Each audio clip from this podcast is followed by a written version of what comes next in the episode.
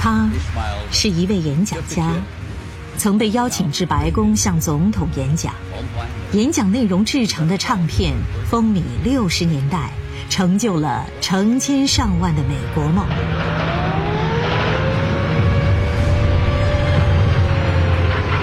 他在二战中浴血奋战，保家卫国，经历生与死、血与火的洗礼。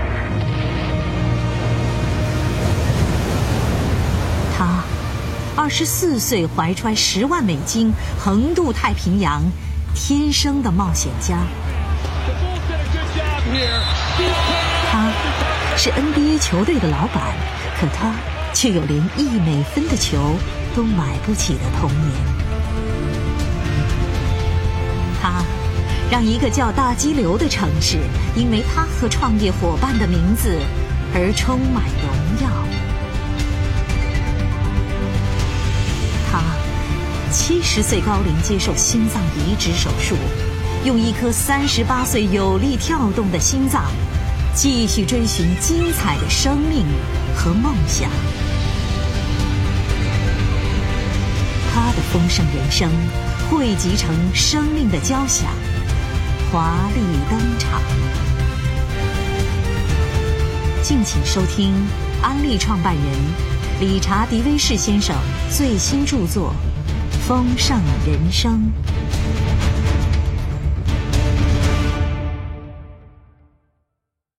第十六集：移植心脏后的新生。其实，早在必须做心脏移植手术之前很多年，我的心脏就出了问题。我患上了短暂性脑缺血发作。医生向我解释说。这是中风或心脏病的前兆。在那次小中风之后，我在检查的时候发现了几处血管栓塞，并被告知要去找医生商量。但是我没有，而是和孩子们在周末的时候参加了一项为庆祝美国建国而举行的帆船比赛。由密歇根湖航行到密瓦尔基，我担任船员。正当我在下甲板推动船帆的时候，我感到胸口一阵疼痛。我意识到自己出事了。在抵达密尔瓦基之后，便打电话给我的医生。他说：“马上坐飞机回家，我得看看你。”接着，他为我进行了手术。我安然度过了八年。但在那八年间，我的冠状动脉持续出现栓塞。一九九二年十二月初，我发生了一次大中风。医生让我在数日后稳定下来，然后把我送去装置心脏血管支架。我在一个星期五的夜晚抵达那里，托马提斯医生要求外科当天晚上就做手术。外科主治医生说：“这么办吧。”我明天一早就动手术，如果他还活着的话。手术很成功，可是在我中风的时候，右侧心脏早已坏死，所以我必须注意健康和活动。一九九二年初，我经历了一次脑中风。由于体力损耗，心脏状况又大幅限制了我的活动，我辞去了安利总裁的职位。要求长子迪克接棒。这个时候，我走上一米就会感觉到疼痛，必须得坐下。我的心脏科医生瑞克说：“你的心脏正在逐渐衰竭。”到了一九九六年底，他和托马提斯医生把我和海伦找去，告诉我们：如果我想活下去，就必须做心脏移植手术。那真是一记晴天霹雳。我一直在忽视自己的病情，走路不稳，也没有办法长时间行走，没有办法做事，但我一直假装一切正常。可是，人生无法如常，我需要一颗新的心脏。关键在家人支持。关于手术的每件事，都要预先安排，这是我未曾经历过的。除了年龄因素，我还经历过脑中风、心脏病，又有糖尿病，是接受移植手术的高风险人群。除此之外，我的血型还是较少见的 AB 型 Rh 阳性，这使得合适的捐赠者人数锐减。托马提斯医生说。他认识一位伦敦的心脏外科医生，马格迪亚库爵士。他是一位技术高超、备受尊敬的外科医生。托马提斯医生说：“他是我唯一的机会。”但是雅库医生要先和我见面，才肯收治我这个患者。我记得在圣诞节前夕向儿孙们宣布，我们要去伦敦等待新的心脏。在了解捐赠心脏和配对的复杂性之后，我才真正明白，医生能告诉病人他们已经等到了一颗新的心脏，有多么困难。我们到了伦敦以后，雅库医生问我的第一个问题就是：“为什么你想活下去？你已经活了很久了。”他说：“你的生活已经圆满了，为什么还想活得更久？”我告诉雅库医生，我有一个好妻子，四个成功的子女，我要为他们活下去。我还有一大群孙子孙女，我想看着他们长大，我想尽一切所能帮他们成家立业。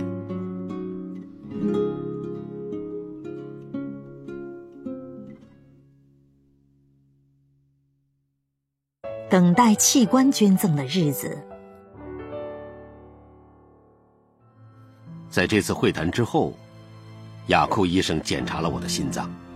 尽管他已经知道了所有应该知道的事，但是他仍然看着我说：“好，我会看看我能做些什么。”这就是我们等待听到的话。我问出了心中最大的问题：“您觉得我们要等多久才会找到捐赠者？”他告诉我说：“我不知道。”或许一个月，或许下星期，或许明天，或许半年。你是名单上的最后一个，排在英国公民后面。因此，每个星期一，海伦和我都会到医院指派的心脏科医生那里做检查。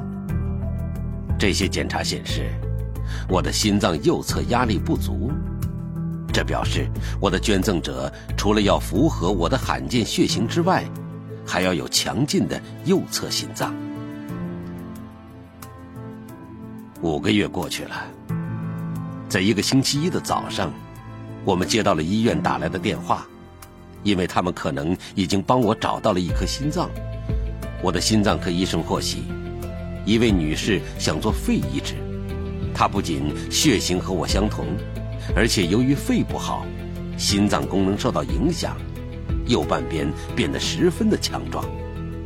在这些手术当中，捐赠者的心脏通常会和肺一起移植，以降低排斥概率。这表示，当他接受心脏及肺移植手术之后，他的心脏就可以捐赠给我。他之前已经同意在这种情况下把心脏捐给我。那一天。医生检查过器官之后，这位女士被送进手术室去做移植手术，而我则在隔壁的手术室等待她的心脏被移植到我的身上。我被告知，她的心脏才离开她的身体二十到三十分钟，就已经开始在我的胸腔内跳动了，而且此后一直在很顺利的工作着。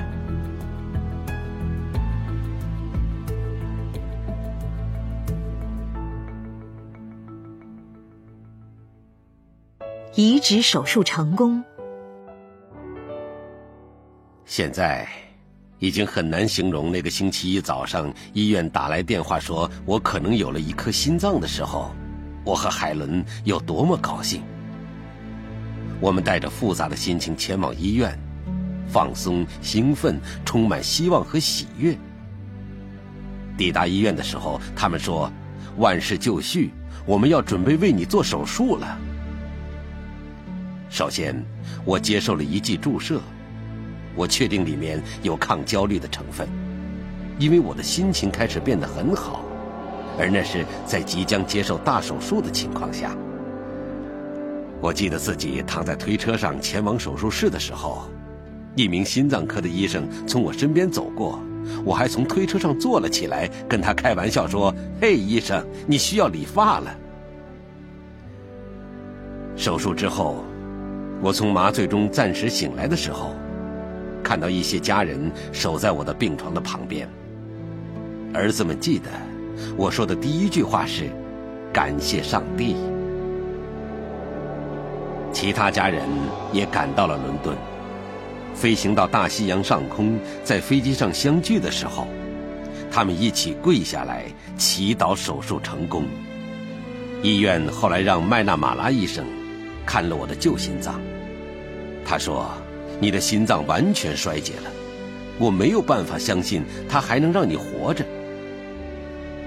复原过程中最困难的部分是服药，我必须吃药才能防止身体排斥新的心脏。手术后前几天的剂量很重，我因此做了好几场惊悚而诡异的噩梦。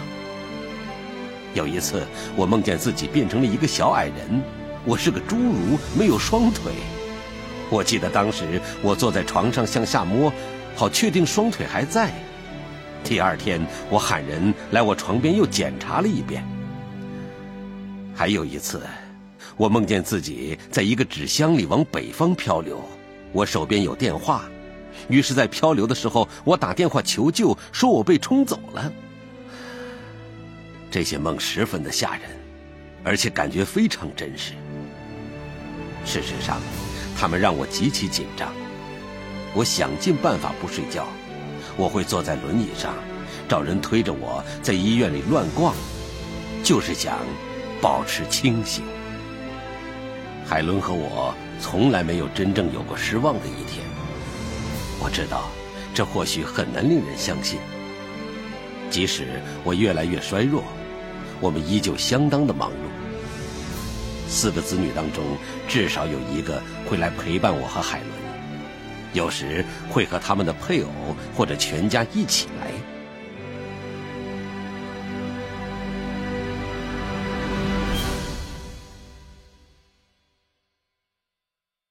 勇于迎接挑战。有一天，我躺在床上的时候，雅库医生来巡房，看到我躺着，他很严厉的问我：“你在床上干什么？”我回答说：“我也不知道，可能是累了，或者是别的什么原因。”离开病床，他说：“你是高风险病患，我冒险给你做了手术，就是希望你能撑过来。”我说：“我非常感谢你。”他说：“那就拿出实际行动，你没有理由再躺着不动了。现在限制你的只有你自己的恐惧。你可以做你想做的事，起床去做吧。那是一项挑战，却是项好的挑战。他让我明白，我现在已经有了一颗新的心脏。于是我决定起床活动。”那一天，我充满了活力。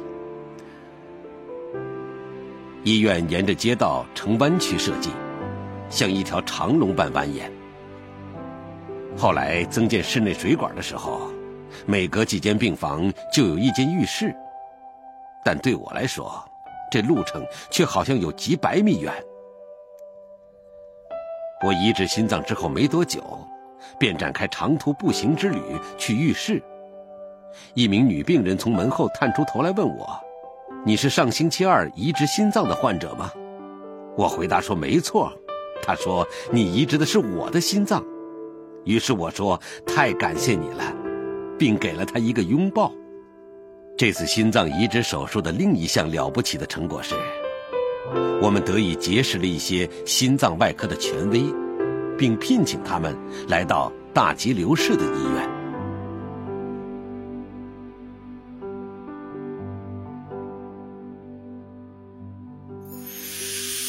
理查·迪威士先生的感悟。我很感激我的心脏移植手术能够成功。手术对我个人、家人及社区的后续影响，让我既惊喜又感恩。理查·迪威士先生最新著作《丰盛人生》，全国各大书店网站均有销售，请登录阿利播库收听下集。